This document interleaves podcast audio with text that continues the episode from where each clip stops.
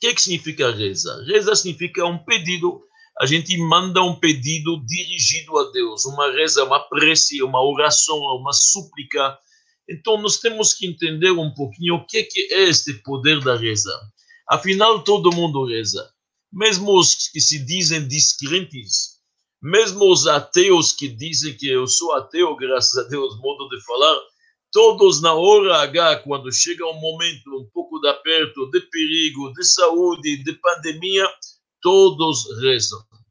O rebe anterior, o grande mestre Rabbi Yosef Yitzhak, contou quando ele estava em 1939, estava na Polônia, na capital, em Varsóvia, nos bunkers. Lá, quando os alemães estavam, na verdade, bombardeando Varsóvia, arrasaram a cidade que nada sobrou, tinha centenas de judeus estavam todos lá se refugiando no mesmo porão, tentando salvar sua vida. Tinha gente descrente, gente que falou que não acredita, gente que falou que nunca rezou. Quando caíram as primeiras bombas, todo mundo colocou a mão nos olhos e gritou bem alto: Shema Israel, Hashem Elokeinu, o Eterno nosso Deus, escuta nossas preces. Todo mundo sem exceção. Então todo mundo reza, todo mundo. Por isso precisamos entender qual é o poder desta reza, o que, é que ela tem de tão especial, interessante. Os nossos sábios dizem que o mundo existe sobre três pilares. Al shlosha devarim haolam omed, assim está escrito na ética dos pais. A Torá, o serviço a Deus, que é a oração, antigamente era no templo, hoje é a oração. E a terceira são as bondades que a gente pratica, os atos de beneficência. A Torá, dá para entender, é um guia como você se comporta.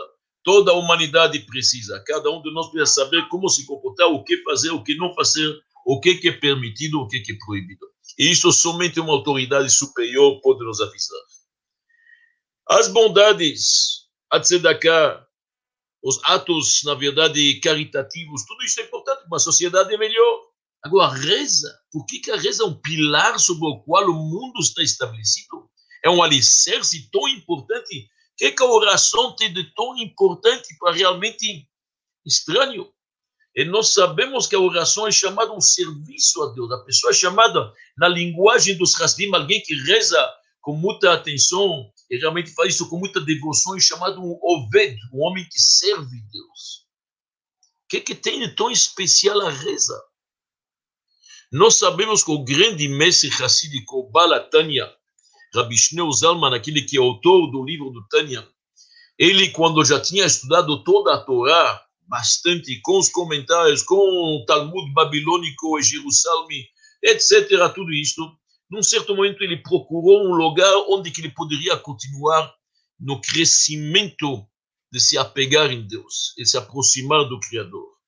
E naquela época ele disse havia dois centros. Havia um centro na Lituânia que se chamava Vilna, e lá era o centro da estuda Torá. Havia um outro centro na Ucrânia que se chamava Mesrich, onde estava o grande mestre, o Magid de Mesrich, o sucessor do Baal Shem Tov. Era um chamado um centro de reza, de oração. Então ele disse para si mesmo, estudar a Torá já há um pouquinho, já estou estudando há anos, que ele era, um, ele era um gênio, já sabia, era um erudito perfeito, Chacham Shalem, mas ele falou, ah, eu já sei um pouco, então agora eu quero aprender a rezar. Ele foi para Mesrich, se ligou, na verdade, aos ensinamentos do Baal E a pergunta é como um sábio desta idade aprende a rezar? Como é possível uma coisa desse? Se aprende, o que, é que ele foi aprender a rezar a oração? Uma coisa tão simples, você está lendo um texto, o que é oração? Afinal, você está lendo um texto frente a Deus, pedindo, agradecendo e ponto. O que, é que tem de tão importante para isso? O Talmud nos diz que os homens piedosos naquela época, Hassidim Arishonim, faziam a reza deles demorar três horas. Como funcionava? Uma hora antes da reza se preparavam já. Havia os preparos espirituais, se colocar realmente já no espírito. E também tinha a própria reza que demora uma hora. E depois, para descer deste pedestal espiritual e voltar realmente a si mesmo, mais uma hora. Cada oração era três horas. Um judeu reza três vezes por dia. A reza, a reza noturna, a reza matutina, a reza vespertina.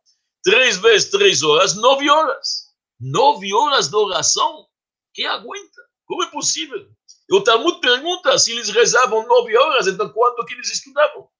Se são chamados de sábios, quando que eles estudavam? Se rezavam, na verdade, nove horas. So, o Talmud responde que o estudo deles era abençoado. Se guardavam, se memorizavam na memória, não saía e ainda era abençoado. Assim diz o Talmud. Mas a pergunta, nove horas de reza, como funciona? Então, o que, que é exatamente esta reza que é tão forte, mas tão forte que grandes sábios têm que aprender a rezar e ela se torna um alicerce sobre o qual o mundo, o universo se estabelece?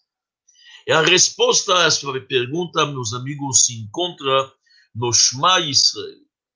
Todo dia um judeu fala o Shema Israel, a reza máxima, onde ele afirma a unicidade de Deus. Falamos isso de manhã e à noite. E lá tem um versículo que diz, o versículo está no Deuteronômio, que diz o seguinte: Vavadetem et Hashem Elokechem, vocês vão servir, vão trabalhar, seria a tradução literal, a tradução mais ampla, vocês vão servir o eterno vosso Deus, com todo o seu coração. Vocês vão trabalhar e servir Deus com todo o seu coração. E aqui a pergunta é, e o Talmud pergunta isso, qual é o serviço que se faz com o coração? Tem serviços intelectuais. Uma pessoa trabalha numa, num banco, tem que, na verdade, trabalhar com a cabeça dele, tem muita matemática, tem muitas contas, ele tem que, não, não poderá. Tem filósofos que usam a cabeça. Tem gente que trabalha em maquinários, uma fábrica, usa as mãos. Outros usam os pés, quando, na verdade, antigamente tinha que espremer as, as uvas na hora de preparar o vinho. Tem todo tipo de trabalho com o corpo. Mas qual é o serviço que se faz com o coração? O Talmud pergunta, Eizoi avodash balev. Responde o Talmud a reza, a prece, a oração. A oração é um serviço que tem que colocar todo o coração, todas as intenções, todos os sentimentos, todas as emoções, todo o ser Agora a gente começamos a entender. Então a oração não é qualquer coisa, não é falar um texto, apenas recitar e declamar, e muitas vezes de forma automática você nem sabe o que se fala ou não entende o que se fala. Não é isso, oração. É muito mais. Na oração precisa colocar a intenção, a kavaná. Kavaná em hebraico significa dar de si, colocar lágrimas, emoções, alegria, tudo que você pode colocar lá dentro. A tal ponto que os nossos sábios dizem que uma oração sem intenção é como um corpo sem alma. Não tem vida, não tem vida, é um inanimado. Que guf belone chamar, parece um corpo sem alma. Uma oração de que não colocou do bom e do melhor de si, colocou toda a essência lá dentro, não é uma oração. É esse o trabalho. Para isso precisa trabalhar, precisa um serviço. Esse é um serviço que tem que fazer. Vão servir Deus com todo o seu coração. Não é fácil. É uma coisa que é uma dimensão bem mais profunda que a gente imagina. Muitas leis da oração, como que a gente reza, não vou ver daqui a pouco que existem várias regras, tem uma tecnicalidade aqui Muitas coisas que se faz na oração, nós aprendemos da oração de Haná. Havia uma mulher estéril, casada há muitos anos, sem filhos, esposa um homem chamado Elcaná, que era da tribo dos levitas, e era na época dos juízes. E esta mulher, Haná, cada ano ia visitar o templo menor, o templo portátil que se encontrava na cidade de Shiloh. E lá ela rezava, e rezava, e rezava. O próprio sumo sacerdote não conseguiu nem entender o que essa mulher fala, porque os lábios estavam se mexendo todo o tempo e ela chorando. A tal ponto que o profeta, o, o, o sumo sacerdote Eli, achou que ela estava bêbada. A mulher fica horas e horas, o lábio se mexendo, o que está acontecendo? Então ele perguntou para ele, ela, o que está acontecendo? E ela respondeu. Estou chorando para fora minha alma perante Deus. Estou colocando tudo para fora, minhas mágoas, minhas frustrações, minha dor, tudo. Isto é, na verdade, a Kavaná. Isso que os nossos sábios é um serviço, é um trabalho árduo, é um labor que se faz com o músculo que se chama o coração, porque tem que colocar os sentimentos lá dentro. Isto não vem sozinho, tem que colocar toda a alma lá dentro, a alma inteira. E desta oração depende todo o resto. Agora a gente entende um pouco por que, que realmente é um alicerce. E por que, que pode demorar nove horas por dia. Eu já vi Hassidim antigos rezando, quando terminavam a reza matutina, começavam cedo, mas terminavam três, quatro horas, já iam para a vespertina. E quando termina a vespertina, já iam para a noturna, de tanto prazer que eles tinham da proximidade do Criador, de tanto colocar sua alma perto de Deus, de tanto ter certeza que Deus escuta então a gente agora começa a entender que é um alicerce. Isto é um fundamento dos dez mil. É como marido e mulher. O marido mulher, o marido pode expressar seu amor para sua esposa, ou vice-versa, o cônjuge, a esposa para o marido, de várias formas. Pode ser um presente, pode ser um carinho, pode ser um telefone, pode ser uma viagem, pode ser uma festa, o que seja. Mas tem uma base, tem o amor. Entre eles existe amor, carinho, vontade, desejo. Então, quando tem isto, vem todo o resto. E a mesma coisa com Deus. Precisa da ligação com Deus. Quando tem esta ligação, vem todo o resto. Por isso que a reza é essencial. Porque a reza é a comunicação, como nós veremos daqui a pouco. E a ligação é o coração com Deus. Então, sem isto, não tem conexão. Esta, esta conexão é muito importante nos textos. Então, vamos analisar um pouco alguns aspectos, na verdade, desta reza, desta oração que se chama em hebraico tefila. A tefila. E a primeira pergunta que surge, sem dúvida, é: Deus precisa das nossas orações?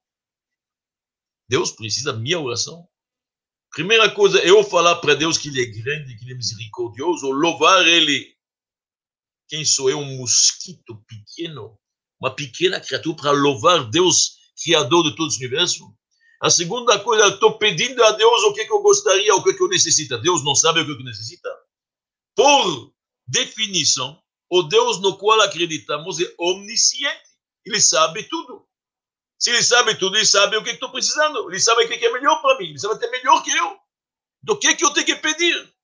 E o que, que eu preciso agradecer. Tudo é dele. Deus sabe tudo, sabe me dar Deus dá, Deus provê tudo. Quem dá saúde? Quem dá vida? Quem dá nascimento? Ele tudo. Então, por que Deus precisa da desta, desta preces meia, minhas? Do ser humano limitado, pequeno, insignificado? A resposta é: a reza não é para Deus. A oração é para nós. A oração é feita para nós saberem que nós dependemos dele quanto mais a gente depende dele para aumentar nossa fé, nossa confiança no Todo-Poderoso. Nós temos que se incutir bem claramente disto, que tudo que nós temos depende dele. Se Deus mandava, sem reza, sem preces, ele mandava saúde, e sustento, ele manda filhos, ele manda, na verdade, uma coisas. O homem poderia se imaginar, o homem gosta muito de seu amor próximo, é muito forte de cada um, a gente sabe isso. Nós somos subjetivos e não objetivos. Cada um, com certeza, seria convicto que ele merece. Bom, se Deus me manda, deve ser que estou merecendo. Sem dúvida. O homem pode se enganar, então sou eu, com meus talentos, que trouxe tudo isso. Por isso a gente reza. Para ter humildade. Reconhecer que tem uma autoridade maior que a gente, acima da nossa cabeça. Como a gente anda com a cabeça coberta para se lembrar que sempre tem algo a mais que a gente algo acima do meu entendimento, do meu conhecimento. E a pessoa, quando ele reza, ele reconhece que lá que é a fonte de todas as bênçãos. É de Deus que vem tudo. Não Deus nos livre corrive Não pensar um minuto que foi minha força, meu vigor que me trouxe esse sucesso. Sua reza não é feita para Deus, ela é feita para nós. Quando nós rezamos, se tornamos pessoas mais dignas, mais refinadas, mais humildes. Mais humildes. A gente reconhece que tudo vem de Deus, nada nosso. Então, em outras palavras, a oração é para nosso benefício, não é para Deus. Isso faz da gente gente melhor.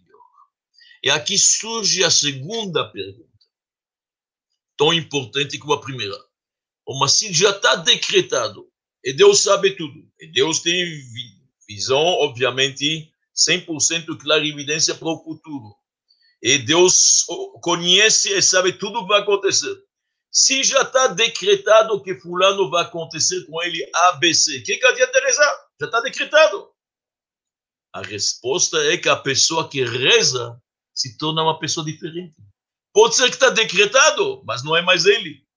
Vamos decidir que está decretado com o homem que se encontra aqui, vai acontecer com ele ABC. Está decretado sobre ele. Vai decretar que ele vai ganhar tanto, vai perder tanto, não importa que seja. O decreto existe. O decreto divino não é coração simples. Porém, quando ele reza, ele não está mais aqui. Ele está aqui. Mudou, a pessoa mudou. Então pode chegar o decreto, mas ele não está mais lá. É uma outra pessoa. A reza nos transforma. A reza nos transporta. Estamos num patamar diferente. Quem reza, quem tem consciência que tudo vem de Deus, se torna uma pessoa mais refinada, mais tranquila, mais conformada, mais objetiva, ele sabe que tudo vem de Deus. É outra coisa. Então, em outras palavras, ele vai se tornar uma pessoa melhor. Ele pode mudar decretos, como nossos sábios dizem que tem três coisas que podem modificar um decreto. E como já vimos isso em aulas anteriores, a Teshuvah, a Tzedakah, a Tefilá, a reza, uma reza sincera, uma ajuda ao próximo, um arrependimento correto, tudo isso pode mudar muitos decretos. Então, a reza, a oração, é principalmente em nosso benefício, para começar. Agora, é bom se lembrar o que, que iniciamos falando antes. Quando uma pessoa reza, em hebraico, filá vem da palavra palel. Palel significa se ligar, pilalti. Puxa, eu não pensei que a gente vai se ligar de novo. As nossas preces, elas substituem as oferendas que havia no templo. Hoje nós não temos mais templo, infelizmente foi destruído. Não há mais as oferendas físicas traziam. As oferendas foram substituídas pelos nossos lábios, pelas nossas preces e orações. O que, que acontece agora? A palavra korbanot, korban é uma oferenda, vem da palavra karov, proximidade. As oferendas nos aproximavam de Deus. Dentro do templo havia o Ktoret. Ktoret era o incenso. Katar, em hebraico e em aramaico, significa ligar. Isto era ligação com Deus, era uma conexão, era uma proximidade com o Criador. Quando alguém reza, ele se aproxima de Deus. Ele se une com sua fonte. Isso é maravilhoso. Um ser finito, um homem de carne e ossos, Deus nos deu a possibilidade de se unir com Ele, o infinito. Estão ouvindo uma coisa desse? Onde é que tem um presente maior? Através da reza fazemos uma conexão com o infinito. Antigamente era possível no Betamigdash, no templo sagrado, o Kohen Gadol tinha aquelas pedras que brilhavam, que se comunicavam com Deus. Não tem mais isto. Nós não temos mais sumo sacerdote. Nós não temos templo e nós não temos mais o Urim Tumim, que é aquele teclado. Mas nós temos as nossas preces. Podemos se juntar a Deus e isto dá um prazer espiritual enorme, esta proximidade com o Todo-Poderoso é algo fantástico. Por isso que a reza tem que ser feita com alegria. Assim diz Chaim Vital, o grande cabalista, aluno predileto do Rabbi Yitzhak Luria Warizal. Não pode ser triste durante a reza, senão você não absorve a luz que a reza traz. A, luz, a reza traz, na verdade, nós sabemos, uma luz, uma áurea, uma, uma energia positiva. Se a pessoa está triste, ela não chega. O único momento você está triste na reza é na confissão. Quando você está um pouco batendo no peito, reconhecendo, estamos reconhecendo nossos erros naquilo. Senão a reza tem que ser feita com alegria. Está se juntando com Deus, está agora ligado a Deus, está uma conexão. Está no celular de última geração com o Todo-Poderoso. Deus, como está, gostaria isto, por favor, obrigado pelo que você fez semana passada, agradecido, eu não merecia, eu sei, é força, é tua energia, muito obrigado, Deus, eu sou nada extraordinário. Está falando com Deus. Está falando com Deus. está se apegando em Deus, é um momento extraordinário. Dizem que havia grandes mestres que, quando iam rezar a reza de manhã, se despediam da esposa da família. Porque eles falavam: Olha, vou agora me comunicar com Deus, pode ser que é tão gostoso, tão, que eu fico lá. O cara, na verdade, está rezando com Deus, está se apegando a Deus, que eu fico nem volto. Então, aqui nós estamos num momento extraordinário de ligação. Por isso que os nossos sábios comparam a reza com uma escada.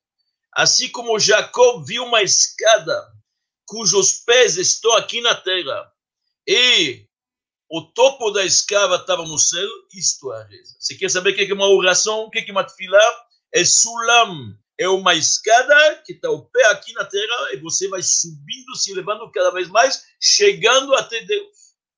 Em hebraico não tem, não tem coincidência. A palavra sulam é escada, vale 136, o mesmo valor numérico que a palavra voz, kol, que é a nossa voz que está rezando. Em outras palavras, é como uma escada, você vai subindo passo a passo. A reza, você não vai sentir imediatamente. Você começa, primeiro você reza tentando entender as palavras. Se precisar usar uma tradução, com maior prazer. Deus entende todas as línguas. Pouco a pouco vai melhorando. Depois você já entendeu, você fala alguns salmos para esquentar. Te esquenta antes você chega no Shema Israel, a unicidade de Deus. Finalmente chega na Amidá, que é o máximo. A Amidá, a grande reza nossa, onde realmente a gente pode fazer os nossos pedidos. A Amidá tem 18 bênçãos, exatamente como tem 18 vértebras na coluna vertebral, a espinha dorsal. A oração, a espinha dorsal do judaísmo. Manter o judaísmo vivo, energetiza a pessoa, ele sai com uma energia forte e nova. Então, é muito importante entender a reza permite ao judeu externizar ou sentir de novo ou reenergetizar, se a gente preferir, este amor a Deus. Assim como num casal, voltando ao mesmo exemplo que falamos antes, de vez em quando um dos cônjuges tem que um pouco energetizar o seu amor, tem que se concentrar, na verdade, nas qualidades do cônjuge, para poder não deixar evaporar as paixões, tem que dar força ao casamento, alimentar o amor, dizem os psicólogos. Assim também no judaísmo ou em qualquer religião, qualquer pessoa de fé que quer rezar a Deus, que isto obviamente qualquer um tem acesso a Deus, não tem intermediários, Deus está acessível para todos. Quando você ora e reza para Deus, você está se conectando, você está imbuindo-se de energia e reafirmando teu amor ao Todo-Poderoso. Isto é extraordinário. É um momento para crescer, literalmente crescer. Avino Malken. Primeiro nós falamos que isto é nosso Pai. Deus é como nosso Pai. A gente confia nele. Um pai cuida seus filhos. Depois é como nosso rei que manda, ele tem, na verdade, editais. Ele tem exigências, ele tem mandamentos. E assim, depois ele é como nosso pastor, cuida de tudo. E assim diante, vai sentindo, sentindo a pessoa cada vez mais. Nós só podemos, obviamente, rezar e agradecer e louvar Deus com as ferramentas que Ele nos deu. Somos muito limitados, somos seres humanos, mas é Ele que nos colocou uma boca, Ele que nos colocou olhos. Então, como a gente fala na reza de Nishmat, a gente usa, na verdade, as ferramentas que Ele nos deu, e muitas vezes o antropoformismo, conformismo, a gente usa isto para poder se expressar e falar de Deus. Usamos palavras humanas quando a gente fala de Deus, porque Ele está tão próximo da gente. Gente vai cada vez subindo e se elevando. E aqui agora a pergunta que surge, obviamente, por que tanto tecnicalidade? Detalhes técnicos. Interessante, a reza, se é uma questão de se eu só se ligar com Deus, se conectar com Deus, eu posso usar minhas palavras. Por que, que eu tenho que usar outras palavras? Por que, que usar as palavras que estão no livro da oração, que se chama o Sidur? Por que, que tem que ser num tempo definido, três vezes por dia? Na hora que eu quero, naquela hora que eu preciso, eu falo com Deus. E nada mais. E realmente a obrigação pela Torá é se endereçar a Deus quando precisa. Mas os nossos sábios, os grandes homens da Assembleia, os 120 sábios na época de Mordecai, de Ezra e Nehemia, formularam a reza e o sidur o livro de oração que nós temos como nós temos ele. Então, por que tantos detalhes técnicos?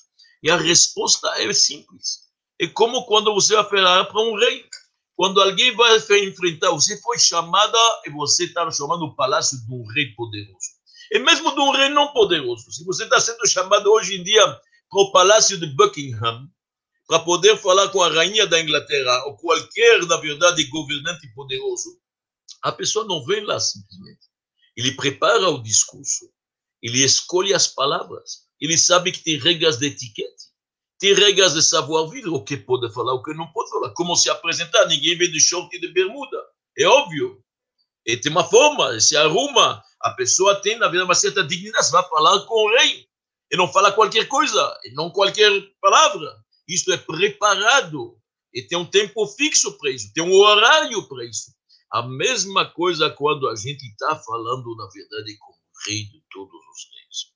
Nós não estamos falando com qualquer um. Você tem uma hora marcada com o imperador que manda sobre todos os reis aqui na terra. É um horário especial.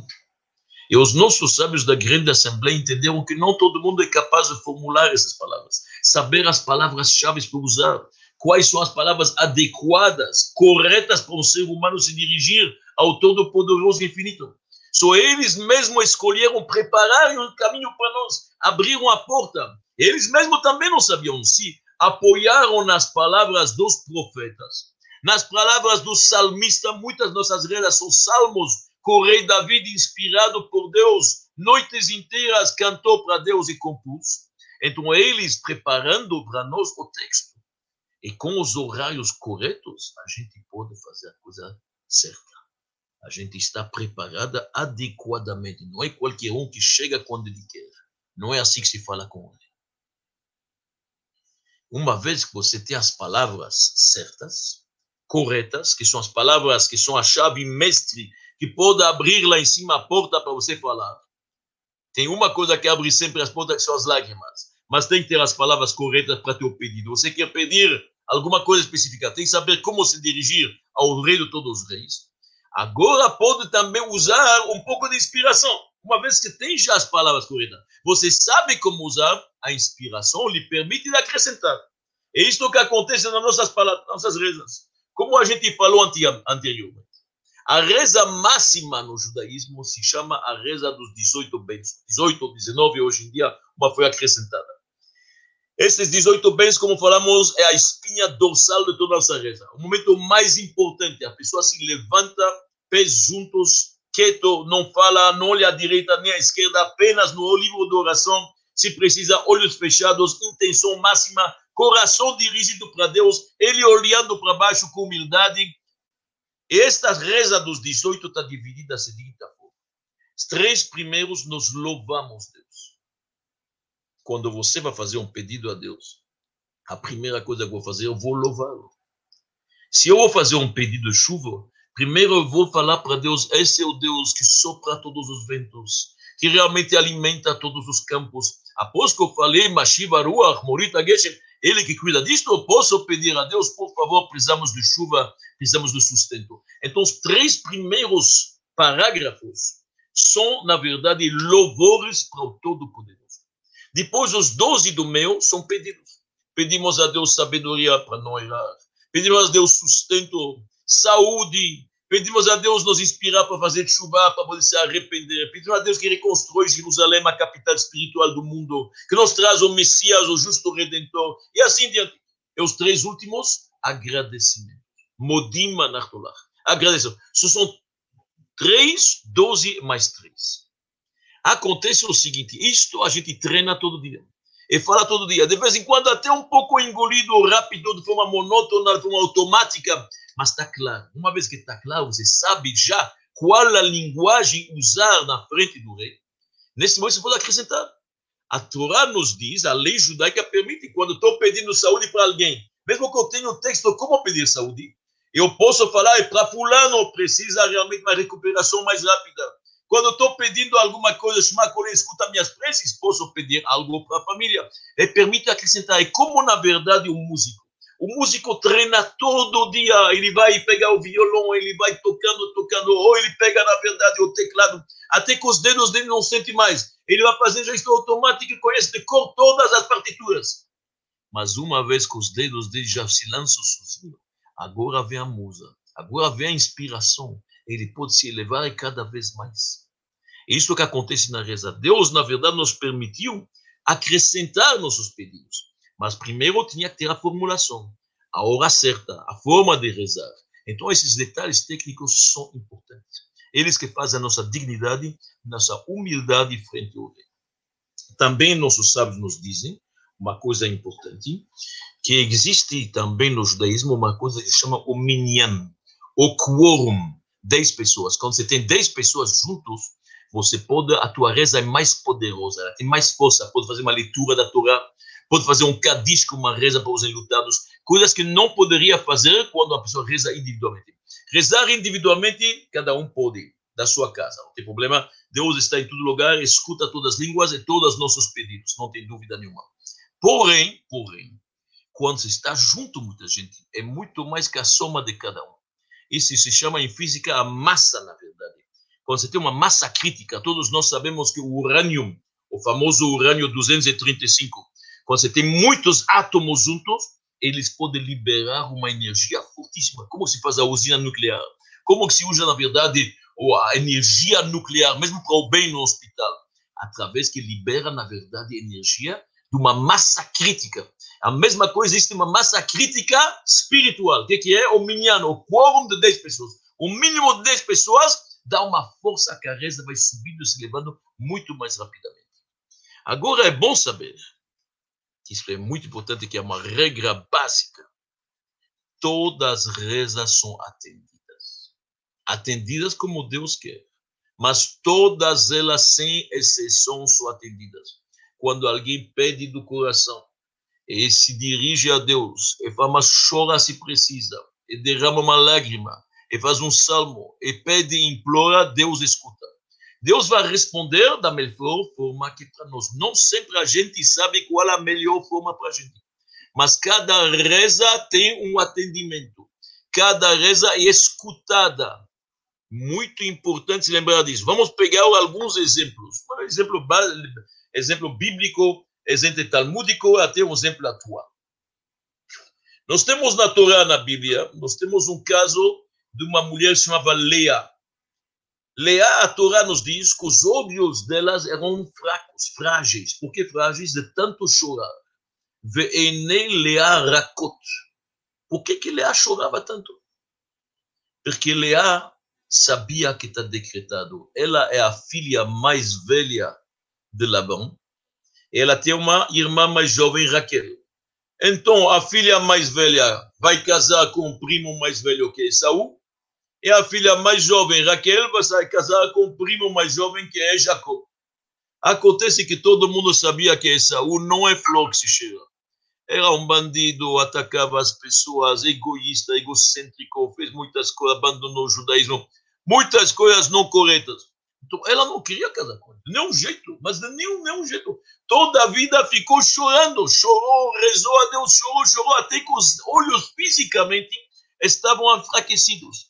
E olha o que, que aconteceu. Deus escutou a reza dela. Não somente que ela não casou com Isaac, ela casou com Jacob e ainda casou mais cedo com Jacob, mais daquela que estava destinada com Jacob, que é o Raquel.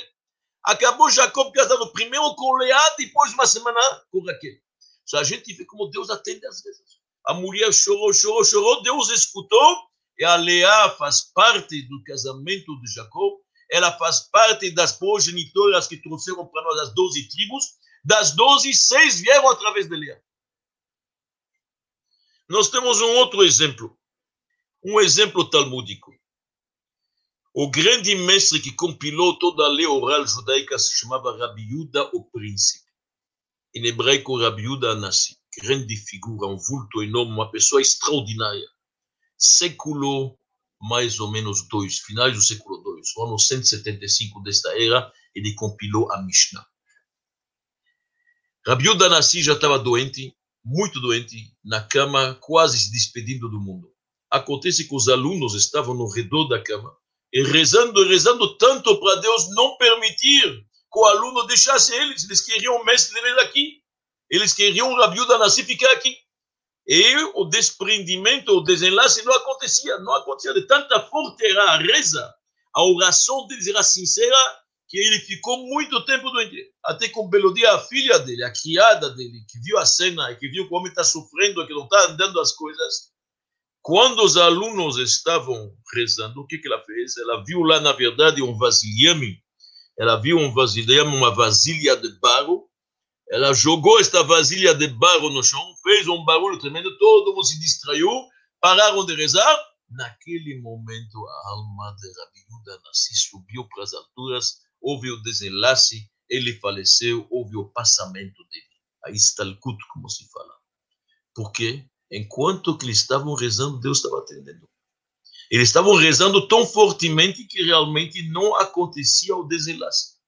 Uma reza forte pode conseguir muita coisa. E agora uma história recente que eu escutei. Dizem que num lar dos velhos, num, num lar onde tem pessoas idosas, uma senhora faleceu. Eles olharam lá na ficha para ver o que está acontecendo a família, viram que a mulher não tem família, então organizaram, na verdade, o enterro dela. Ela foi enterrada, era nos Estados Unidos, da história, ela foi enterrada num cemitério judaico e fizeram tudo o que se deve. Quando terminou o enterro, quando foram fazer a papelada, os documentos perceberam que eles, na verdade, estavam com o nome errado. E agora olharam, a pessoa que faleceu tem dois filhos. Tem dois filhos. Não avisaram do enterro e agora tem que ligar para eles que a mãe faleceu. Vocês podem imaginar a coisa. Uma situação muito desagradável. Então a diretora do lar dos velhos pega o telefone, muito com vergonha, e sem jeito nenhum ela liga para um dos filhos ela liga para um dos filhos e começa a falar: Olha, vossa mãe faleceu faz três dias atrás. E, desculpe, a gente não sabia, não tinha telefone, erramos daquilo. Ela já foi enterrada. Foi enterrada? O filho fala: Como? Já assim foi enterrada, desculpa, teve um, um engano, uma coisa, já foi enterrada. O filho falou: Não acredito. Não aqui. Onde ela foi enterrada? Ela falou, foi enterrada no cemitério judaico lá, New Jersey, onde que seja, tudo, tudo. Qual foi a história? O filho depois, quando ele veio buscar a papelada, tudo que precisava, os documentos para afinar, precisava o certificado de óbito, tudo isso, ele contou a seguinte história. A mãe dele velha, doente, já 10 anos neste lar dos velhos, lar de idosos, ele com o irmão resolveram que eles vão cremar a mãe depois da morte. Isso não é judaico, isso não é permitido, mas se falaram, olha, nós não queremos despesa, muita coisa, e avisaram a mãe.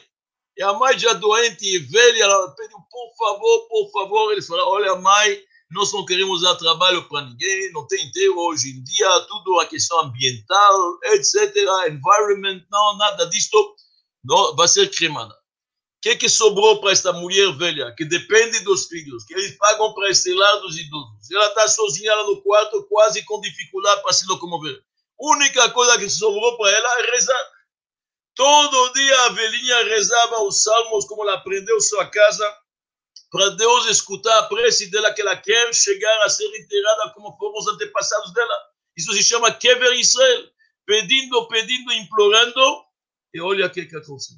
Olha como Deus faz as coisas. Engano, sua visão, pensam que eu engano. Tudo na mão de Deus, tudo divina providência. A mulher foi enterrada judaicamente, como manda na verdade o figurinho, tudo de acordo com a tradição. Os dois filhos falaram: Olha, minha mãe resolveu. Inacreditável. A gente já tinha tudo preparado.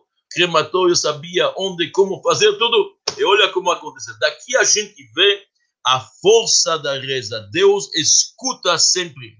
E se nós não somos atendidos, pode acontecer, porque Deus, seus planos, Ele que tem a última palavra. Neste caso, a gente tem que ser agradecido a Deus que a gente podia fazer o pedido.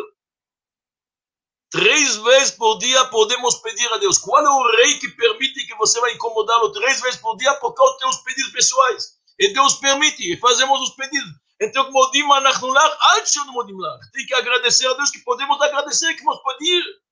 Que podemos pedir, só para isso eu já tenho que agradecer. Deus sabe como e quando nos atender. Terminando esta palestra sobre o poder da oração, que é um poder magnífico, afinal, realmente a reza ela tem um poder extraordinário, refina a gente, eleva a gente a um patamar diferente. É bom saber o mundo hoje em dia, os cientistas dizem que o mundo está bombardeado com muitos raios raios X, raios ultravioletos, todo tipo, na verdade, de radiação, não é nêutrons que vêm de milhões, na verdade, de estrelas por aqui. Não vamos entrar em todos os detalhes, mas principalmente de ondas eletromagnéticas, televisões, e rádios e celulares. Está cheio de ondas em todo lugar, está cheio. Porém, precisa os instrumentos para captar isso. Se você não tem os instrumentos, você não capta, nem sabe que existe. Uma pessoa pode estar no quarto escuro, pensar que não tem nada. Está andando raios e ondas e nêutrons e ondas e satélites. Muitas coisas estão andando. Nós hoje temos, graças a Deus e graças à ciência e à tecnologia, temos muito mais instrumentos para medir isso. Não todos ainda. Tem muita coisa que nem sabe que está andando. Durante séculos o mundo não sabia que existiam ondas eletromagnéticas. Só agora sabemos da mesma forma, igual, exatamente, existe no mundo todas as criaturas que louvam e cantam a Deus.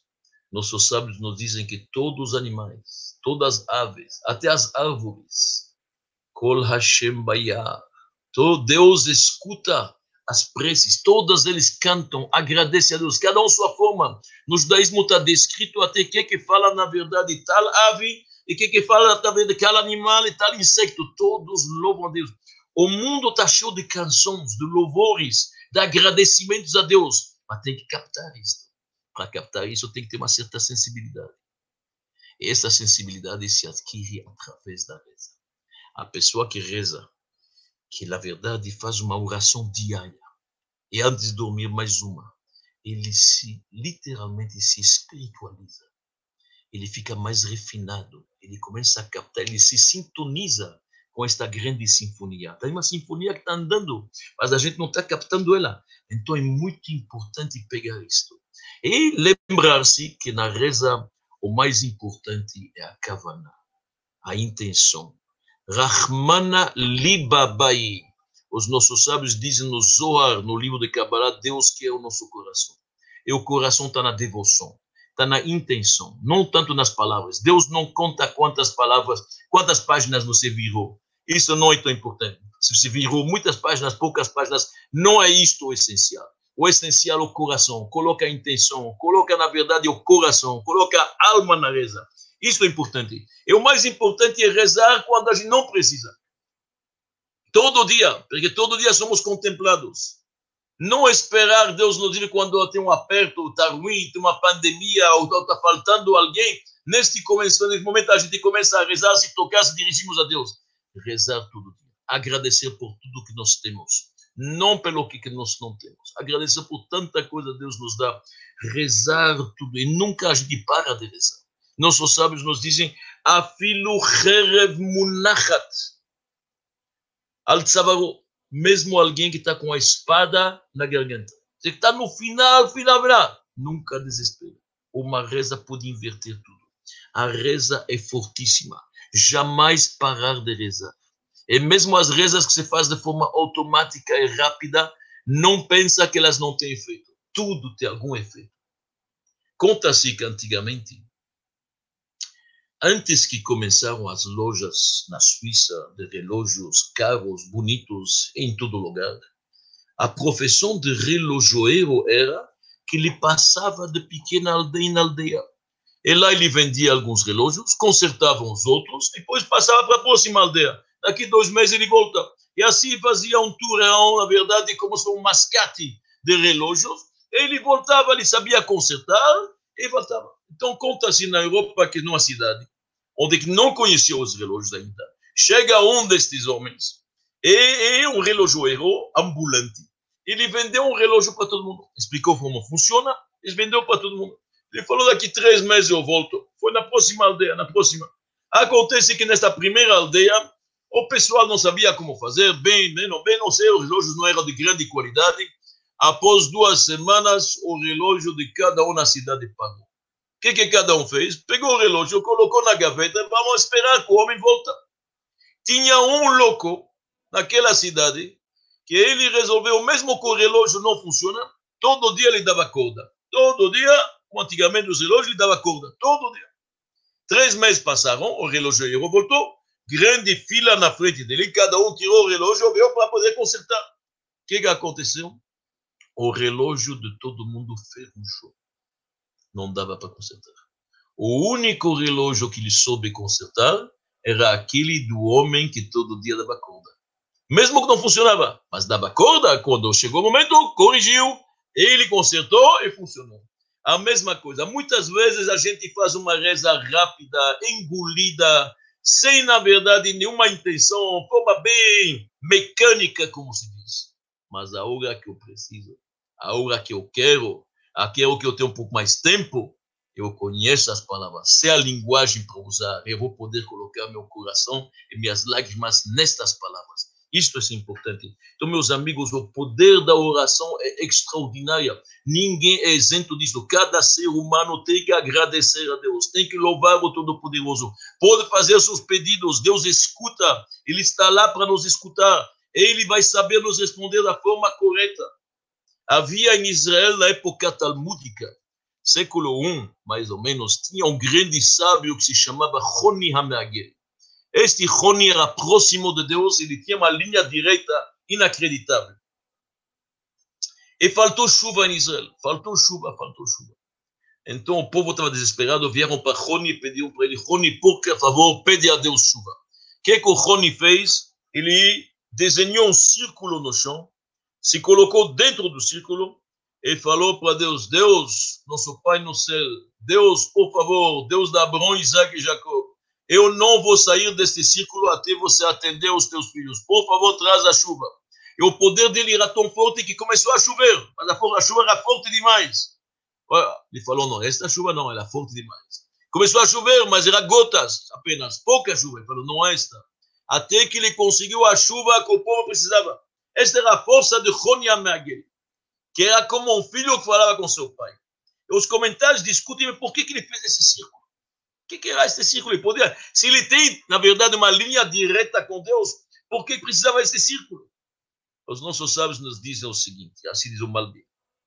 O círculo representa o mundo físico, que é limitado. Assim como um círculo ele fecha totalmente, este mundo nosso é mundo finito, como já falamos. É um mundo material finito. E Rony se dirigiu para Deus e disse: O mundo físico é limitado, mas a reza, você nos ensinou que não é limitada. A reza pode sair do círculo, pode chegar ao infinito. Me mostra que a nossa oração pode sair do círculo. E Deus atendeu. Porque a grande força e o poder da oração e das nossas preces é que elas podem sair do limitado e chegar ao infinito. Esta é a força da reza. Muito obrigado.